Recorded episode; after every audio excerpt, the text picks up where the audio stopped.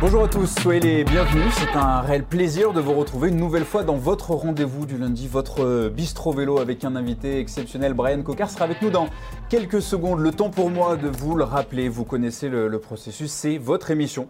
Vous n'hésitez pas, vous posez vos questions à notre invité. On en sélectionnera quelques-unes. On refera avec lui le tour de l'actualité. Simon Farvac à la réalisation. On va tout de suite découvrir le menu du jour avec la course au bouquet. Notre euh, invité est en recherche de victoire. Ça pourrait intervenir assez rapidement. On fera le tour de cette question avec lui. Le Bistro News, on évoquera la Vuelta, bien sûr, le grand feuilleton espagnol qui s'est lancé ce week-end. Et puis le coq, une partie, vous le savez, un peu plus intimiste.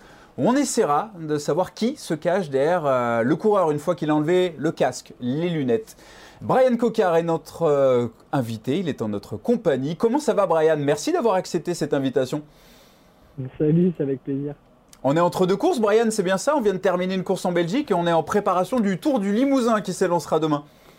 Ouais, ouais, c'est ça. J'étais euh, au Grand Prix Jacques Cheren euh, hier. Du coup, j'ai fait un petit rallye, un petit rallye entre hier soir et aujourd'hui pour arriver à Limoges pour, pour le départ du, du, Tour du Limousin. Et, et Limoges, c'est pas plus pratique pour arriver, en tout cas par la route. Et du coup, ouais, ça fait un petit peu de route, mais bon, voilà, je, je suis arrivé à bon port. Tu es ici chez toi, Brian. Euh, la porte est ouverte. On est là pour faire une émission, pour passer du, bon temps. Vous êtes déjà très nombreux. Bonjour à Laura, bonjour à Simon, bonjour à Nicolas qui nous regarde. On prendra, on vous le disait, quelques questions. On va tout de suite attaquer avec cette première partie, la course au bouquet et surtout ton actualité. Forcément, ça vient de tomber, c'était il y a 48-72 heures. On a appris que l'an prochain, tu évoluerais sous les couleurs de la formation Cofidis, Brian. Oui, oui, tout à fait. J'ai signé. Euh pour deux ans au sein de, de, de l'équipe euh, Cofidis. Donc, euh, donc voilà, je suis, je suis très heureux et, et, très content de cette nouvelle signature, même si euh, vous imaginez, ça a été euh, Bien sûr. une, une décision pas facile à prendre pour moi. Vous connaissez mon, mon, mon, amour et mon, mon attachement à, à, mon équipe actuelle et puis, et puis aussi mon amitié avec Jérôme. Donc c'est sûr que ça a été, ça n'a pas été facile et puis il a fallu se poser, bien réfléchir et, et c'est un choix que j'ai fait voilà, que j'ai mûrement réfléchi et ça c'est euh, c'est vrai que ça a été annoncé ces, ces derniers jours, mais euh, voilà, il me reste aussi une belle fin de saison, en tout cas une, grosse partie de, fin de saison à faire euh, à faire avec avec le BNB Hotel et j'ai envie de, comme on dit, de sortir par la grande porte et apporter bien évidemment le plus de bouquets possible, les bouquets qui, qui me que, qui me fuient un petit peu depuis, depuis le début de saison, mais voilà, je je suis motivé, concentré sur, euh, sur, sur, sur la prochaine course dès, euh, dès demain, sur le Tour du Limousin. Et, euh, et voilà. Qu'est-ce qu'il y a, Brian, après quatre années? Tu es arrivé en 2018 en provenance de, du Team Total. Euh, Qu'est-ce qui a motivé principalement ce choix de rejoindre l'équipe Cofidis? On, on, a vu dans les déclarations, dans les diverses communiqués, un, calendrier peut-être un petit peu plus abordable, entre guillemets, une invitation, bien entendu, en évoluant au niveau supérieur. C'est ça ou il y a d'autres sources de motivation? Non, c'est clairement ça. Euh, J'ai passé quatre, superbes années euh, au sein du BNB Hotel. Euh, voilà, j'aime cette équipe. Je pense qu'il y a une grosse partie de, de, moi-même. En tout cas, j'ai fait le maximum pour, euh, pour que cette équipe euh, me ressemble. J'ai donné le max.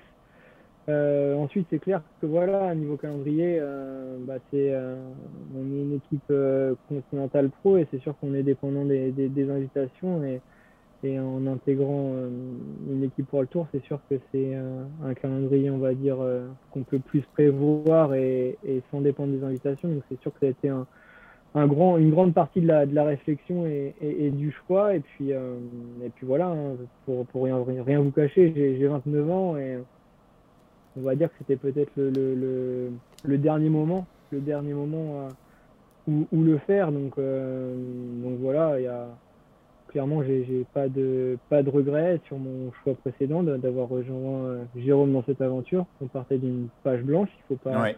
non plus oublier que voilà que, que l'équipe a que quatre ans euh, ans de comment dire euh, d'existence et on a déjà fait deux tours de France mine de rien, donc ça va ça va vite, ça va très vite. Mais euh, voilà, j'arrive à un âge où c'est sûr que, que, que, que, des courses comme Milan-San Remo, retourner à l'Amstel Gold Race et, être sûr d'être au départ du Tour de France, c'est des choses qui, étaient importantes, importantes pour moi et aussi pour, euh, bah, pour mine de rien garder, euh, je pense qu'évoluer aussi au niveau World Tour tous les week-ends ou toutes les semaines, euh, ça, permet aussi d'élever son niveau et de continuer à, progresser. Donc voilà, ça a été toutes ces, choses-là. Et, et voilà, j'ai bah, pas grand chose d'autre à dire. Hein. Ça a été clairement ça. La, on sent hein, que c'est difficile euh, ce, choix. On sent que ça te peine. C'est une famille, hein, les Glaces. Tu y as passé 4 ans. Alors, c'est pas terminé. Tu dis, tu veux sortir par la grande porte, Brian. S'il y avait un, moment à retenir dans, cette aventure avec euh, la bande à, Jérôme Pinault, ça, serait lequel? Tout a été euh, tout a été génial tout a été a été super parce que comme je le, rappelle on partait de rien mais moi j'ai un super un super moment en tête, c'était la première course euh, du club. La première course du club, parce qu'on s'appelle le club. Je sais pas si vous êtes. Si, si. Mais euh, c'est la première course quand on était à Charja. C'était la première victoire de, mon meilleur pote euh, Julien Maurice qui, gagnait là-bas. Et, et, voilà, c'était un début en forfait. C'était, c'était génial. J'en ai plein des, des, des, super souvenirs, mais je pense que si on doit en retenir qu'un, certainement, certainement celui-là. Parce que parce que c'était du début d'une aventure euh, incroyable qui n'est est pas finie. C'est pas parce que je pars que, que, que, tout est fini. Euh, l'aventure continue et, et, je pense que ouais, Jérôme et, et, je me mets un petit peu un petit peu dedans. Je pense qu'on peut être fier de ce que, ce que comment dire, ce qui a été fait, ce qui a été créé et, et voilà. Tu as aidé à, faire grandir cette équipe hein, aux côtés de, de Jérôme Pinault. C'est ces mots également. Vous avez participé un petit peu main dans la main à, ce projet. On ne referme pas le, livre BNB, pas tout de suite. Hein, il reste, tu le disais, toute cette fin de saison à, aller, chercher. Cette fameuse victoire, cette fameuse victoire qui, te fuit cette, euh, année? Ouais, après, j'ai pas envie de faire mon, mon. C'est sûr que je suis très, très régulier. On va dire que, même cette saison, je suis, super régulier. Après, euh, après ouais, c'est sûr que, ça me suit et euh, j'ai pas plus d'explications. Je pense être un, un très bon niveau. Je pense par exemple avoir rarement grimpé, euh, aussi bien, mais c'est vrai que, je tourne autour et voilà, c'est le sport, hein, c'est le sport, hein, mine de rien. Euh, je ne vais pas dire que je vieillis, mais il y a aussi des, jeunes, des jeunes qui arrivent, qui sont très talentueux et, voilà, il y a une grosse, une grosse adversité, mais, euh, mais voilà, je pense que, en tout cas, je croise les doigts pour que ça arrive rapidement. Allait faire justement un petit calcul, depuis ta dernière victoire sur la route d'Occitanie, c'est 22 top 10 et 8 podiums. Tu parlais de régularité, elle est là la régularité. 22 top 10 sur, euh, sur les différentes courses, ça, place quand même un coureur, mais il manque, il manque ce petit quelque chose pour aller chercher la gagne. Je n'ai pas envie de dire de manque de confiance, mais c'est, mais c'est possible, c'est clairement possible, et, de, ouais, de, d'automatisme. Et quand ça fait longtemps que tu n'as pas gagné, je ne vais pas dire que tu sais plus comment faire, mais, euh, mais voilà, je vais essayer de débloquer la, situation dès, demain. On a une question d'Anthony que l'on salue sur le live Facebook Eurosport qui te demande Ryan, tu vas retrouver le, World Tour. Tu n'as jamais euh, gagné malgré tes nombreuses victoires dans cette catégorie World Tour. Est-ce que c'est quelque chose qui t'a marqué ou alors tu t'en fiches? Je m'en fiche, oui et non. Oui et non, parce qu'on me, le, on me le rappelle souvent. Et du coup, je peux pas, je peux pas l'oublier. Mais euh, non, ouais, c'est quelque chose qui. qui, qui euh, J'ai beaucoup de deuxième place en voir le tour. Alors, euh, je sais pas si vous avez fait cette statistique-là, mais j'en ai, j'en ai énormément. On n'est pas allé, on n'est pas allé jusque-là. mais j'en ai énormément. Après, après voilà, c'est comme ça. Et ouais, je vais essayer de débloquer la, la situation plus le plus rapidement possible. Mais c'est. Euh, tu parlais de deuxième place, Brian. D'ailleurs, t'es pas très loin. On a ici à l'image, hein, c'est Simon Farvac qui allait nous faire la, petite recherche, notre réalisateur. Une certaine étape de Limoges sur le Tour de France en 2016 où tu finis deuxième derrière un certain Marcel Kittel et ça se joue à, allez, 3-4 mm. Tu repenses de temps en temps à cette étape ou alors c'est du passé? non, non, j'y repense. 28, mm, très exactement. voilà, tu, tu, as le chiffre 28 mm derrière toi. On a des Peter Sagan, des Dylan Groenewegen. Et on a revu les images. C'est bah, la photo finish, c'est quasiment impossible de vous départager. Eh non, c'est ça. Bah, bien évidemment que j'y repense parce qu'on est passé, euh, en revenant de l'entraînement euh, tout à l'heure, on est, on est, comment dire, on est passé par, euh, par l'avenue, par la fameuse avenue. Et du coup, on en a rediscuté avec avec les gars, mais euh, ouais, non, c'est sûr que, que, que pour l'instant, c'est ça, c'est ça. Euh, cette deuxième place, ça illustre clairement, clairement mes deuxièmes places en World Tour. Il y a aussi, il y a aussi je crois, c'est la même année en 2016, à travers les Flandres, où, où je lève les mains avant la ligne. Et c'est, c'est Jens de Bûcher qui est, qui est, mon poisson pilote, maintenant actuellement, qui, qui avait gagné, qui m'avait sauté sur la ligne. Donc, tu nous as fait ce qu'on appelle désormais une Julien Philippe en fait. Clairement, clairement. Voilà. J'ai fait avant lui. On a, on, a, on a, beaucoup de questions. Hein. Vous êtes très nombreux. On va en choisir quelques-unes. Euh, il y a Ben qui te demande est-ce que en signant au sein du team Cofidis, tu as peut-être euh, déjà discuté avec Cédric Vasseur Est-ce que tu as déjà un calendrier en tête euh, de course pour la saison prochaine ou alors tu verras ça cet hiver?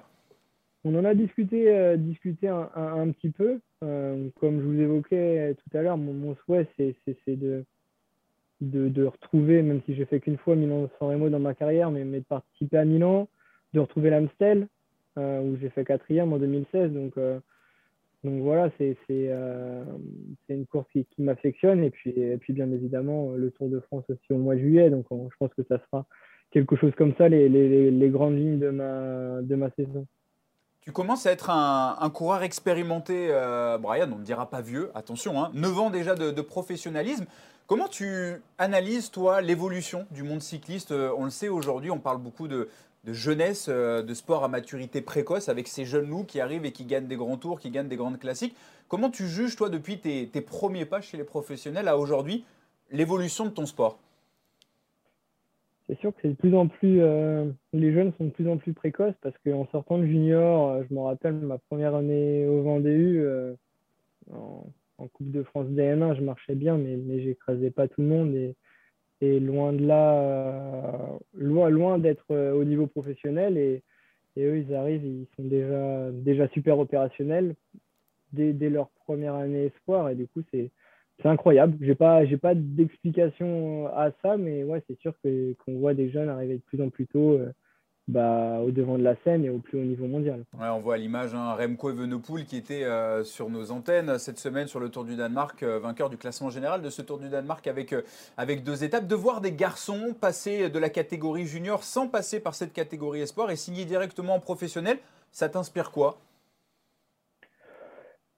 Bah, Ça m'inspire que, que clairement, à mon époque, ou pour, pour, pour moi, personnellement, j'aurais été incapable de faire ça. Ça aurait été une très mauvaise idée parce que, parce que mes deux premières années euh, au Vendée ont été super euh, constructives et, et nécessaires, nécessaires pour arriver, euh, mine de rien, en passant à 20 ans chez les pros, c'était déjà, déjà jeune. Mais au moins, quand, quand, quand je suis arrivé, j'étais déjà prêt pour, pour le, le, le, le peloton professionnel.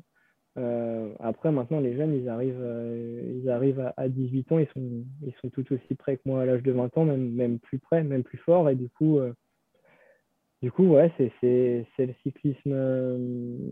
ça change. C'est le cyclisme actuel, c'est sûr, ça change. certainement qu'il doit, je sais, je, je, sais pas vraiment, mais je pense, je pense qu'il doit plus s'entraîner que, que nous à l'époque dans les catégories juniors. Mais, mais, mais c'est aussi, voilà, c'est, l'évolution de notre sport et, et c'est comme ça. Allez, on va passer à la deuxième partie, le, Bistro News. On a vu tout à l'heure euh, les images de la victoire de Remco Evenepoel au classement général du Tour du Danemark. Il y a bien sûr le feuilleton de la Vuelta, ça s'est terminé il y a quelques instants. Première arrivée au sommet avec le Picon Blanco et la victoire euh, de Rein Taramay, l'Estonien de la formation Intermarché ou Anti-Gobert euh, Matériaux. Deuxième euh, victoire en World Tour cette saison pour, euh, pour cette équipe belge. Tu suis un petit peu euh, ce Tour d'Espagne, on le rappelle, hein, ta formation n'est pas présente sur place, mais j'imagine que tu regardes ça quand même de près. Oui, ouais, j'ai regardé ça pendant le massage et puis je me suis dit que si on me posait des questions dessus, j'avais intérêt à avoir, avoir les bonnes réponses, à être incollable sur le sujet. Non, mais ça, ça, blague à part, comme, comme M. Vauclair le dit, le dit très souvent, euh, ouais, non, je l'ai regardé pendant le massage. Ça nous arrive souvent de, de mettre du sport. Et voilà, avec, euh, avec la Vuelta en ce moment, c'est sûr que, que ça tombe. Euh, voilà, l'arrivée souvent à l'heure, à l'heure des, des, premiers massages. Donc, on, on, regarde ça. Et hier, ça devait te concerner euh, un petit peu plus, puisque c'était une arrivée au sprint. Victoire de Jasper Philipsen. Tu as pu le regarder, ce, ce sprint? Et si oui, qu'est-ce que tu en as pensé? Moi, ouais, j'ai regardé. Bah, j'étais déjà, je pense, dans le train pour notre course a terminé très, de, de, bonne heure hier, donc j'étais déjà dans le train euh, direction, direction la maison. Et ouais, ça a été un sprint euh, très rapide, très rapide, euh, très houleux. On a vu Arnaud qui s'est fait, qui s'est fait, comment dire, qui s'est fait un peu, un peu chahuter et du coup n'a pas pu sprinter. Mais non, c'est sûr que ça a été bah, ça me fait mine de rien, même, même si c'est un adversaire, ça, ça, me fait quand même plaisir pour, pour lui parce qu'il est, passé, euh, il est passé très près sur le tour à de nombreuses reprises. Donc voilà, c'est très bien. C'est un, un, super début pour lui et pour, euh, pour son équipe. Il y a aussi euh, Jacobsen qui, qui, revient au plus haut niveau. Donc, donc voilà, je pense que ça promet aussi de très beaux sprints, de très beaux sprints sur, dans le futur de la Vuelta parce que parce que mine de rien, voilà, il n'y en a pas un ou deux qui dominent. Je pense qu'ils sont 5-6 euh, à pouvoir, euh, à pouvoir s'imposer. Donc je pense qu'on va assister à, à, des, à des beaux sprints et des, des belles guerres de train. Ouais, effectivement. Tu parlais du, du, Tour de France de euh, Jacobsen. ça me permet de rebondir. Question de, de Chris.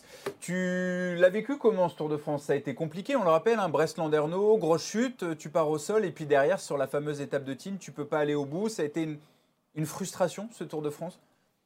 Ça a été super frustrant et je vais dire même démoralisant euh, sur le coup parce que euh, parce que voilà c'est sûr que j'avais j'avais j'avais mal j'avais beaucoup de douleur et euh, mais finalement voilà on n'avait pas trop trop de, de, verdict. Le, le, tour le tour continuait et du coup il fallait fallait remonter sur le vélo tous les jours et ça a été ouais une grosse désillusion sur le coup un gros coup sur la tête. Et puis ensuite Ensuite, après avoir passé euh, des examens plus approfondis dès, le mardi, euh, voilà, on s'est aperçu que bon, les côtes, on le savait, que j'avais deux côtes cassées, mais aussi j'avais un, pincement de, de vertèbre avec une fissure. Et du coup, euh, la pilule est passée quand même bien plus facilement parce que c'était clairement impossible de, de, terminer comme ça. Ou j'aurais, même si par chance j'arrivais, j'arrivais dans les délais, j'aurais galéré toute la fin du tour.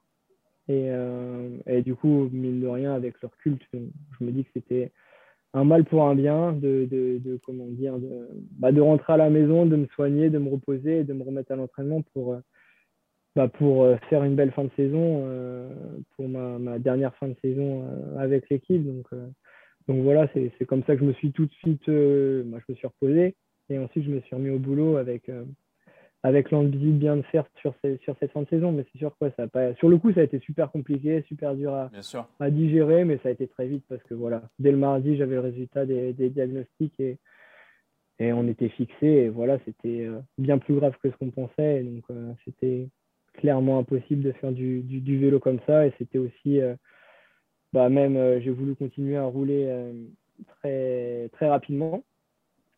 Et euh, j'avais du mal à faire une heure et demie de vélo. Donc, euh, voilà. La douleur, euh, la douleur était présente. On te catégorise souvent dans, dans cette race des, des sprinteurs, Brian, même si tu es également très bon puncher, tu le disais, hein, des courses comme Milan-San Remo, l'Amstel Gold Race te, conviennent très bien. Justement, parmi les, les sprinteurs actuels, tu arrives à déterminer une hiérarchie. On le voit depuis un an, deux ans, ça devient un peu plus compliqué. Ça s'est vraiment resserré l'écart entre les meilleurs sprinteurs de la planète. Qu'est-ce que tu en penses?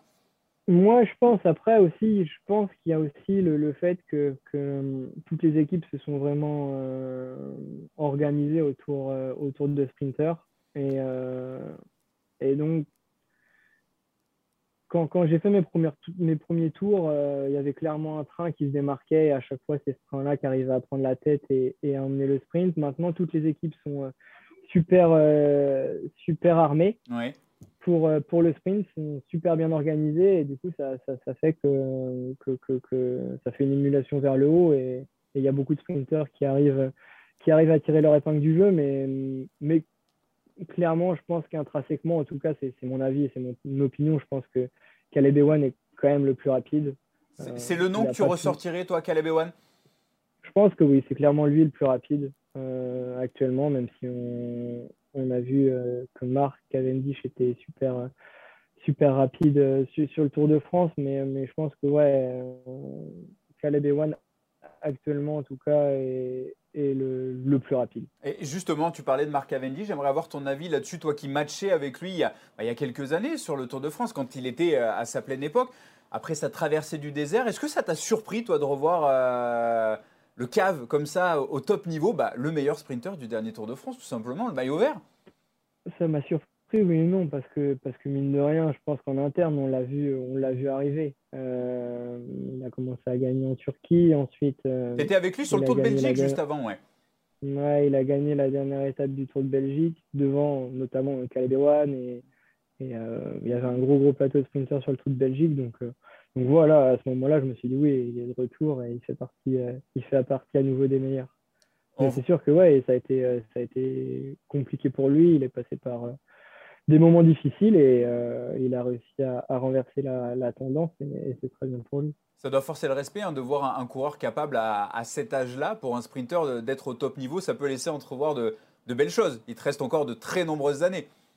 oui, c'est sûr, si on le voit comme ça, mais, euh, mais non, oui, c'est sûr. De toute façon, euh, Marc Cavendish, je force le respect parce que, parce que quand, quand je suis passé pro, même avant de passer pro, je bouge la tête parce qu'il y a une mouche qui m'embête. En fait. je n'ai pas d'éthique. Mais euh, ouais, non, quand je suis passé pro, même, même avant, hein, euh, avant de passer pro dans, dans, mes jeunes années, Marc Cavendish, bah voilà, il gagnait, il gagnait toutes les étapes sur le Tour de France. Euh, c'était déjà le meilleur sprinter du monde. Donc, donc voilà, une longévité comme ça, c'est quand même incroyable. Et vous partagez une approche du cyclisme euh, similaire, puisque lui aussi, comme toi, c'est un pistard. Ça va me permettre de faire la transition. Il y a eu des Jeux Olympiques, ça t'aura pas échappé, euh, Brian, avec la piste. Toi qui as été champion d'Europe de la course au point, champion du monde de l'américaine, champion d'Europe de l'élimination euh, également, j'imagine que tu es allé suivre les copains. On le connaît très bien, Benjamin Tova et Donovan Grandin, qui ont pris la médaille de bronze sur la course à l'américaine. Qu'est-ce que, qu'est-ce que ça t'a fait de les voir comme ça? J'étais leur, leur premier supporter bien évidemment.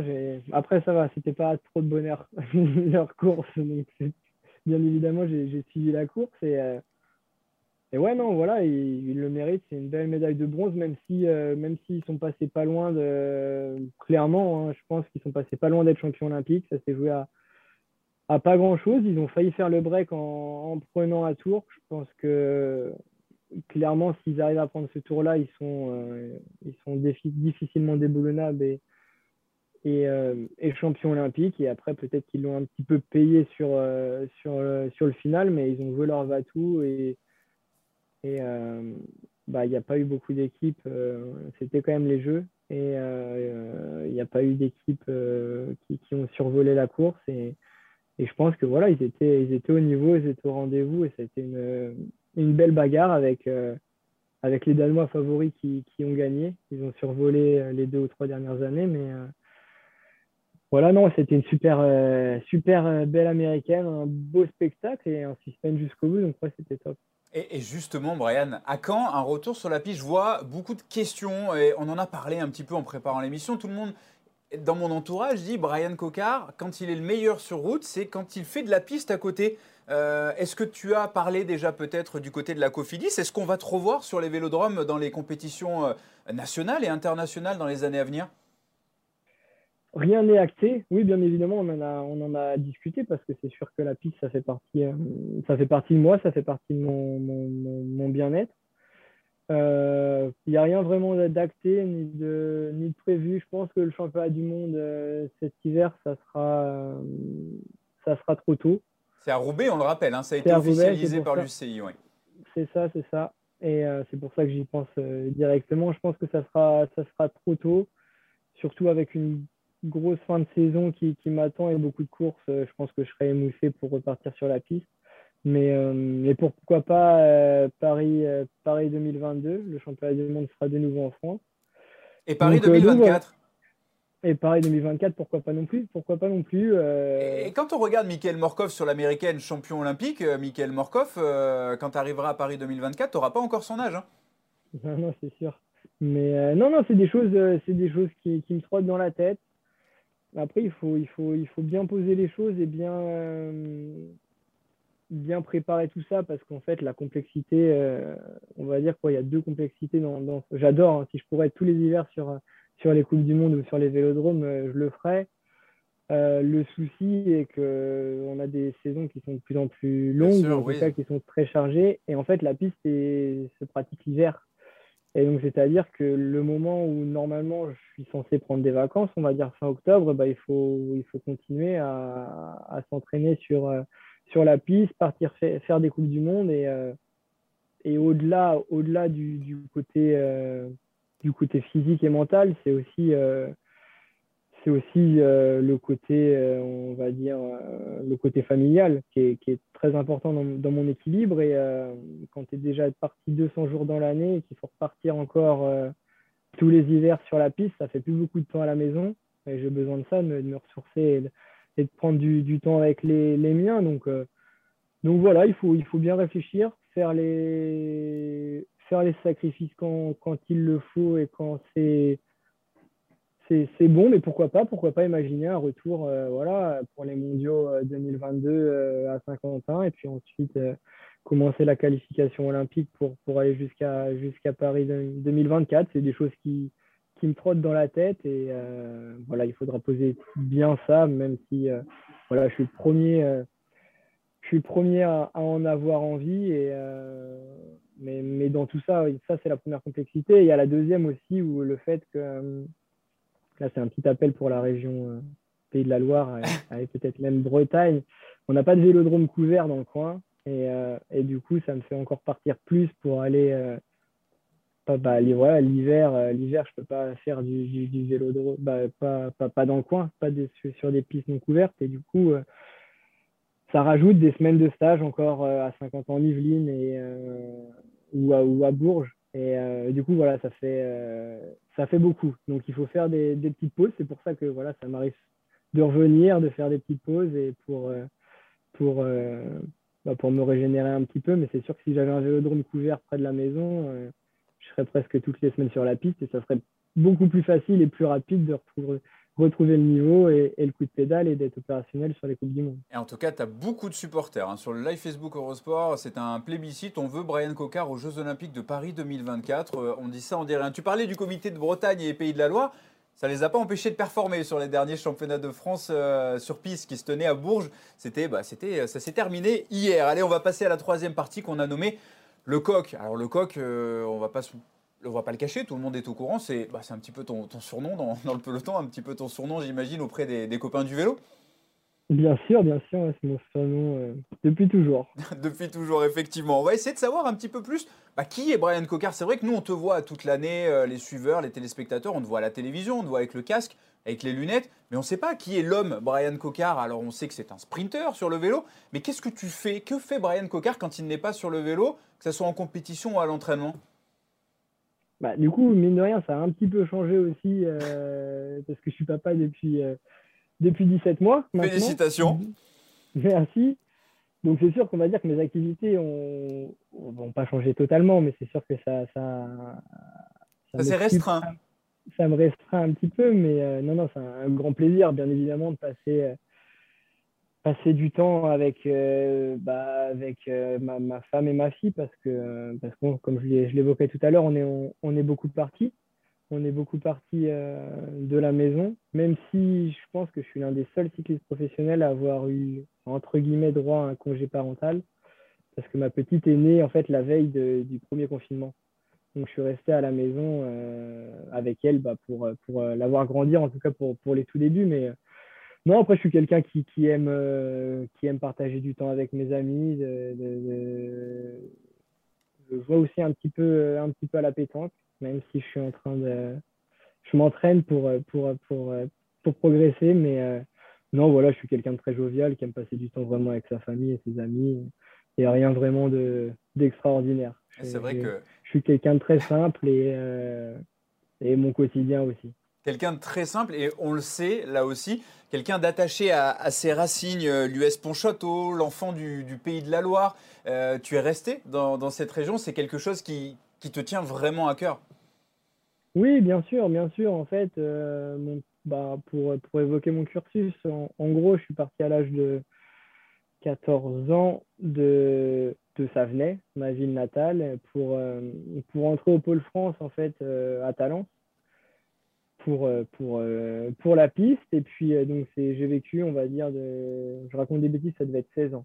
En tout cas, j'ai vécu 4 ans à Bordeaux pour, pour bah, au départ, pour, pour entrer dans, dans, le pôle France, ensuite pour préparer les Jeux. c'était 2012, ça date. Mais voilà, j'ai continué, continué à vivre là-bas. Et puis voilà, dès mon premier contrat professionnel et les jeux terminés, j'ai décidé de rentrer rentrer près, près des miens, euh, près de mon cocon familial pour, euh, bah, pour, euh, pour rendre, même si je passais du bon temps et c'était c'était cool la coloc la coloc à Bordeaux. D'ailleurs j'étais avec Julien Maurice et Jérôme Cousin on était tous les trois en coloc. Ça devait bien rigoler là-bas. Ouais on a bien rigolé. Mais, mais du coup ouais, j'ai décidé de rentrer. Bah, voilà après mon premier contrat professionnel et de m'installer ensuite euh, bah, près, près, près, près, près de ma famille, près de ma, terre natale. Question de Mickaël Godin. Euh, ton meilleur et ton pire souvenir sur le vélo? Pas évident, hein?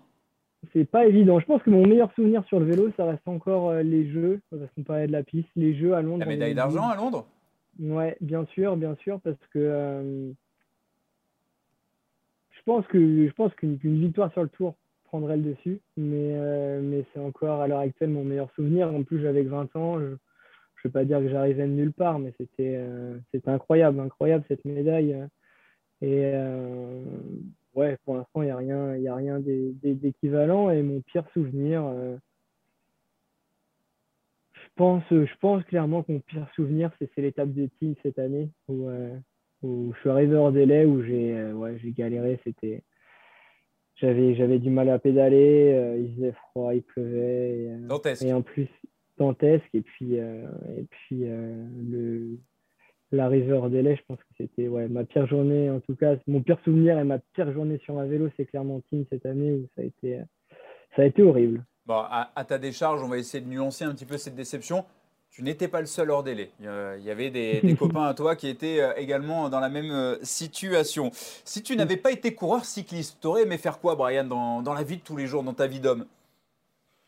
Je ne sais pas trop. Je sais pas trop parce que euh, j'ai toujours rêvé de faire du vélo, de faire de ma passion mon métier. C'était clairement, clairement un objectif. Et puis ensuite, tout, tout est arrivé en fait super vite et je vais pas dire que j'ai pas eu euh, j'ai pas eu le temps d'y penser mais euh, ce que je vais dire c'est pas bien pour les jeunes euh, les jeunes qui, qui, écoutent mais je suis rentré au pôle France en sport études on va dire que je pensais plus au sport qu'aux études même si même si j'ai bien travaillé j'ai eu mon bac et une fois mon bac, mon bac arrivé, c'était deux années avant les Jeux, donc je me suis dit qu'est-ce que je fais euh, quelque chose qui me prend pas trop de temps. Et du coup, j'ai fait, euh, j'ai fait STAPS, mais ma première année en deux ans, donc les deux années avant les Jeux. Ma première année que j'ai validée, bien, bien évidemment. Mais, euh, et ensuite, je suis passé professionnel. Donc, en fait, dans tout, dans tout ce déroulé, c'est venu, c'est venu à moi comme ça. Et, et, et je regrette pas. Après, je suis pas encore euh, assez vieux pour, euh, pour penser à ce que je vais faire après, mais c'est une question qui va pas falloir tarder à, se poser. Il faudra, il faudra cogiter tout ça. Vous êtes vache quand même sur le live Facebook. Il y a une question euh, d'Estelle qui nous demande Brian, si tu avais le choix entre une médaille d'or olympique sur piste du côté de Paris 2024 et une victoire d'étape sur les Champs-Élysées sur le Tour de France, c'est dur. C'est super dur. C'est super dur.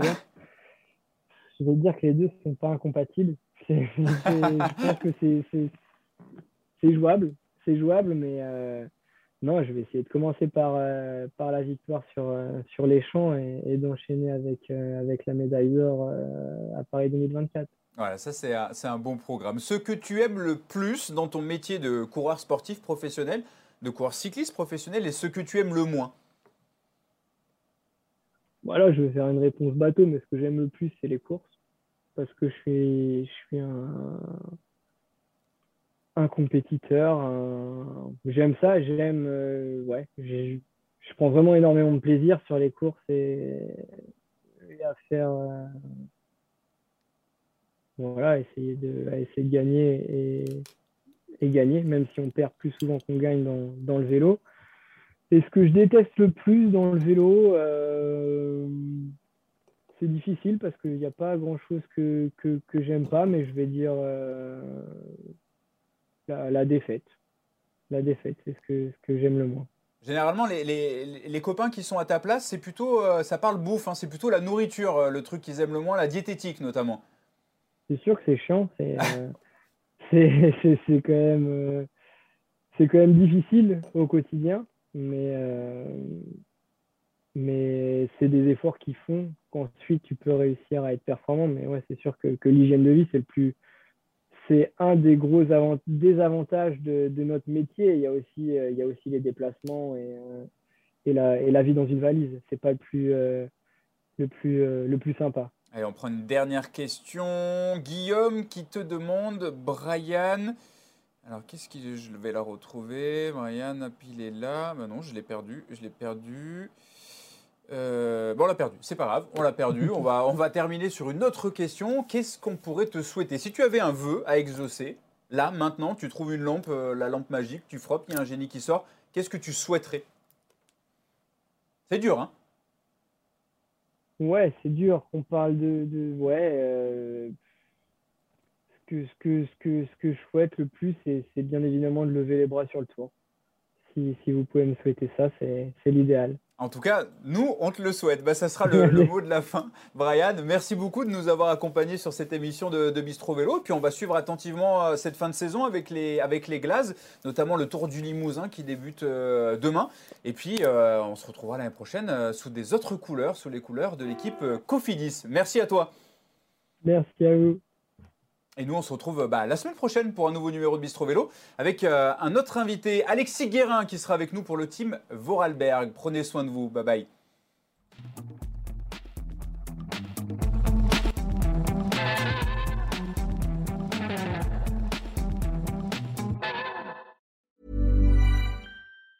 Even on a budget, quality is non-negotiable. That's why Quince is the place to score high-end essentials at 50 to 80% less than similar brands. Get your hands on buttery soft cashmere sweaters from just 60 bucks, Italian leather jackets, and so much more. And the best part about Quince, they exclusively partner with factories committed to safe, ethical, and responsible manufacturing. Elevate your style without the elevated price tag with Quince. Go to quince.com slash upgrade for free shipping and 365-day returns.